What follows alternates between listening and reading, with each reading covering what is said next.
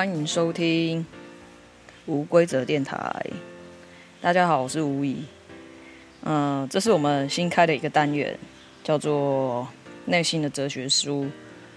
然后这个单元会是只有我来录音，因为我们现在我跟伟玉的时间比较难搭得上，因为他现在还是比较比较需要花多一点时间照顾他的孩子。还有一些生活之类的，所以才想说要开这个新的单元。然后这个新的单元呢，我会跟大家一起讨论一些生活上的小事，以及我在书中看到的一些小故事的分享。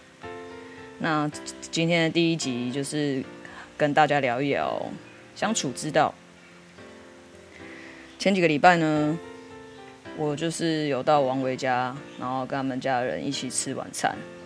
吃晚餐的时候，我们有聊到某一个朋友，然后那个朋友是我也认识，然后他们就有说他是一个很好相处的人，就是无论那他在面对什么样的人跟环境，或是聊什么话题，他总是都可以应对。然后，我们都觉得说这样子的朋友出现在我们的朋说朋友圈里面，是是一件很舒服的一件事情。我发我发现，就是到了一个年纪之后，那个朋友的相处上，感觉都是重质不重量，就是你不需要花很多时间相处，可是你相处的时候。需要的是，呃，一种互相尊重的感觉，这很重要。然后我也发现说，其实，在朋友圈里面，每一个人都是独立的个体。然后在我的朋友圈里面，其实我也是可以跟他们学习到很多事情，因为每个人都有自己的故事。然后那些故事就是。他们的背后的那些故事都可以组成他们现在所拥有的观点，然后我觉得这应该就是我读到的第一本哲学书，因为因为我认识他们已经大概也有二十几年有了，然后所以我可以我可以大致上可以。了解说他们每一个人的个性，然后他们的环境，以及他们现在组成的呃背后的关系会是什么，然后我可以好好的去呃用不一样的角度来理解他们吧，或许可以这么说。然后我觉得这一本哲学书让我学到的就是要保持距离，然后跟互相尊重。我觉得在跟朋友的相处上，这两件事情是很重要的相处之道，也是透过他们，我才发现到这两件事情是很重要的，然后也发现我自己其实也很在乎这两件事情，然后保持距离这件事情，其实也是这几年间感受比较深刻，因为。我开始被这样子对待了之后，我才发现说，哦，原来我是需要距离的人，我也需要。然后，原来我以前会很容易不小心觉得不开心的那些点，是因为我觉得我没有被尊重。所以这几年在跟其他人相处的时候，我发现。这两件事情都有被满足到的时候，我会比较舒服，也比较开心，相处起来也比较不会有压力。然后再更用心一观察、深入再了解我自己之后，我我也才发现说，哦，原来我本来也不是那么会拿捏的一个人，就是拿捏跟别人的距离啊，或者是怎么去尊重别人这样子。就是很容易不小心越界了。我觉得这这如果没有拿捏好那个距离的话，其实还蛮容易伤害到别人的。那如果伤害到别人的话，其实那个感受对我来说，就是也会伤害到自己，因为我不希望让别人受伤。那如果说我不小心让别人受伤的话，那么我也会觉得有点拍谁的感觉。所以我觉得后来也渐渐明明白一件事情，就是啊，因为这中间我就是看了《生人心态》这本书。我有跟很多我的朋友们，然后聊到一些关于我的事情，然后也有问他们一些问题，帮我做了一个功课这样子。然后我觉得说，需要如果要当一个用心的陪伴者的话，是需要耐心培养及等待的，然后培养自己和其他人的距离，不管是多亲密的关系。其实都需要保持距离。那等待则是就是，不要觉得自己永远都理解对方，而是要耐心的倾听对方，观察他想要的是什么，然后要怎么帮助他，我有没有办法帮助他？这些对我来说，啊、是成为一个用心的陪伴者的一个练习。然后。想到相处之道的话，其实我有一个小故事想要跟大家分享。这个小故事是我在生，也是在生人心态里面看到的。然后他是作者呢，他是一个原本是一个商人，很厉害的商人，一一年可以赚很多钱。然后他就是有一天，呃，因缘际会下。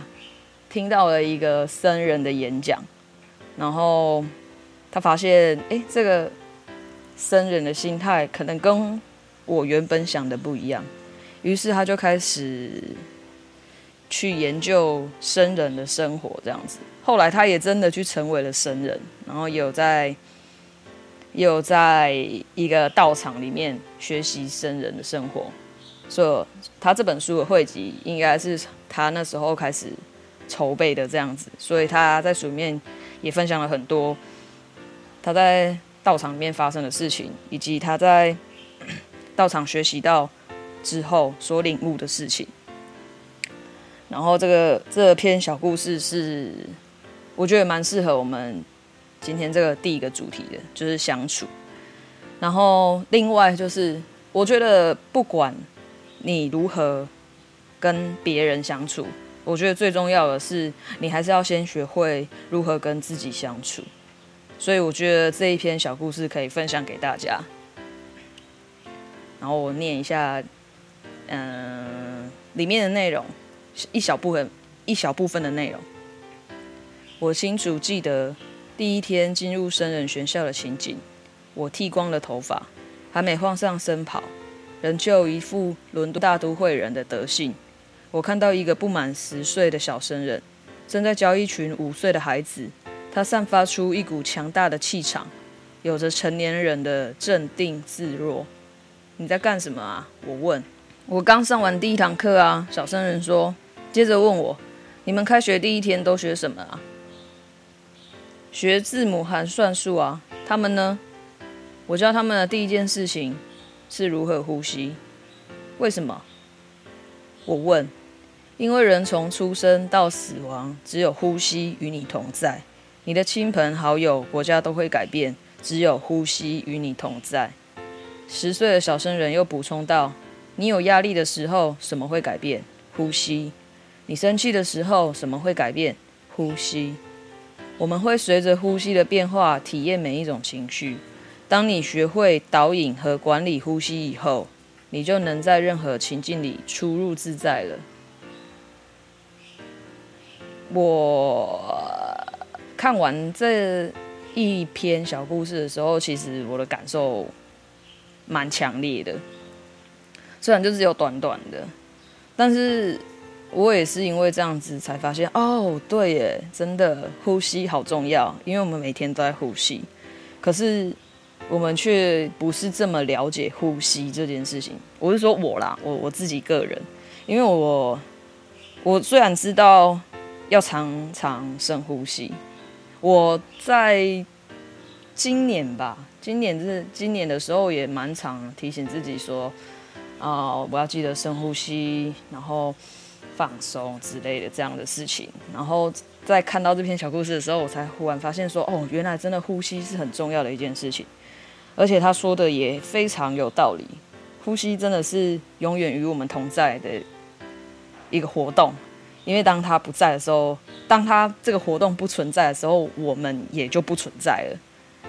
所以，我觉得与跟自己如何相处的话，我觉得真的是从最简单、最能够感受到的就是呼吸这件事情来做练习，然后。呼吸这件事情其实也有助于让我们整个人可以放松下来，尤其是当我会很认真的提醒自己说，你需要深呼吸了，然后你需要放松一下了的时候，这些练习我都觉得很实用，因为我就真的可以好好的呼进呼进一口气。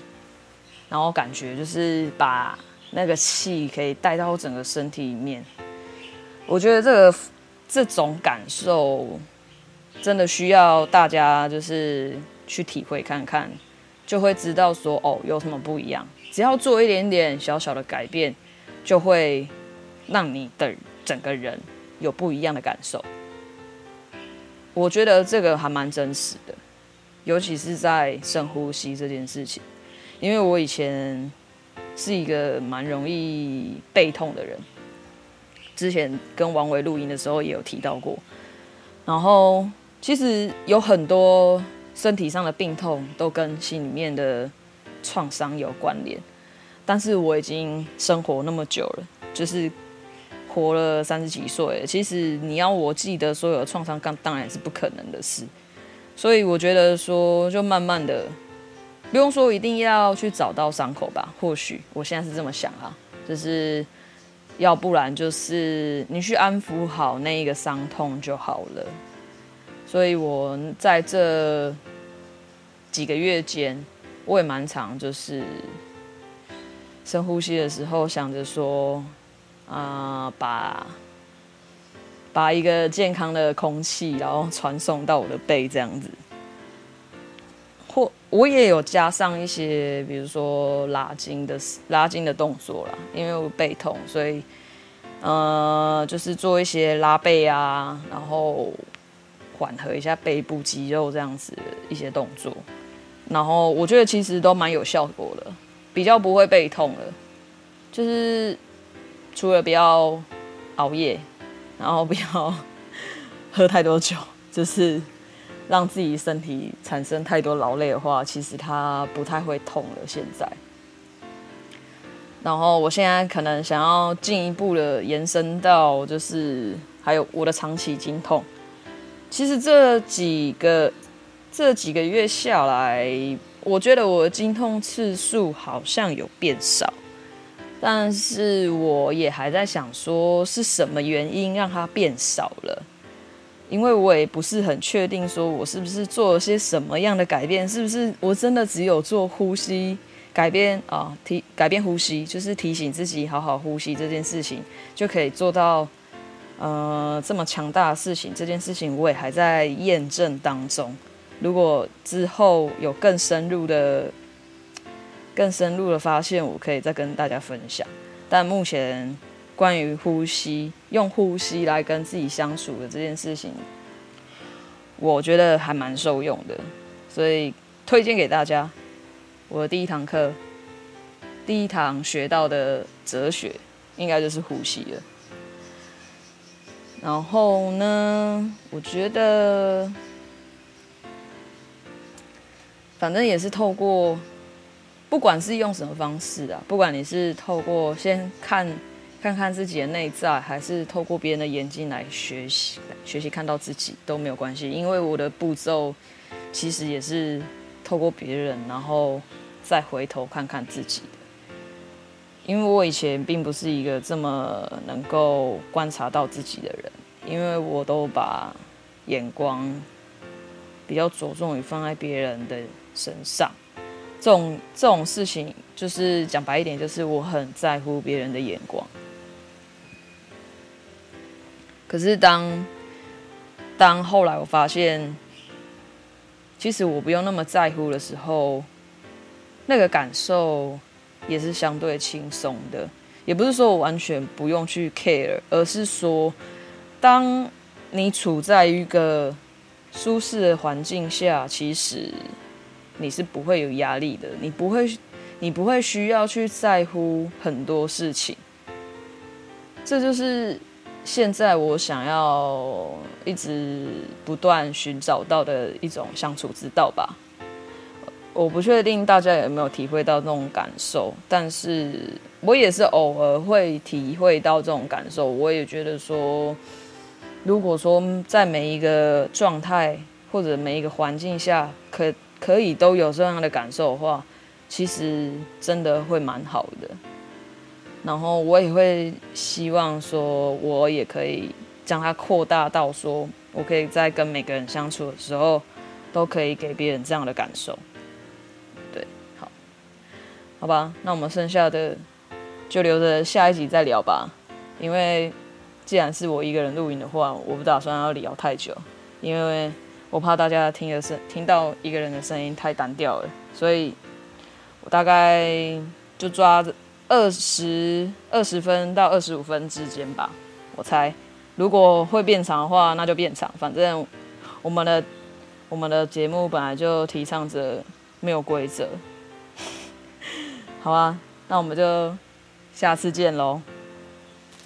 如果你们也有什么样的相处之道，也希望你可以和我们分享，或者是你想要跟我们分享你的内心哲学书里面现在写了些什么，也非常欢迎跟我们分享。然后就谢谢大家收听这一集的无规则电台，我们下礼拜见，拜拜。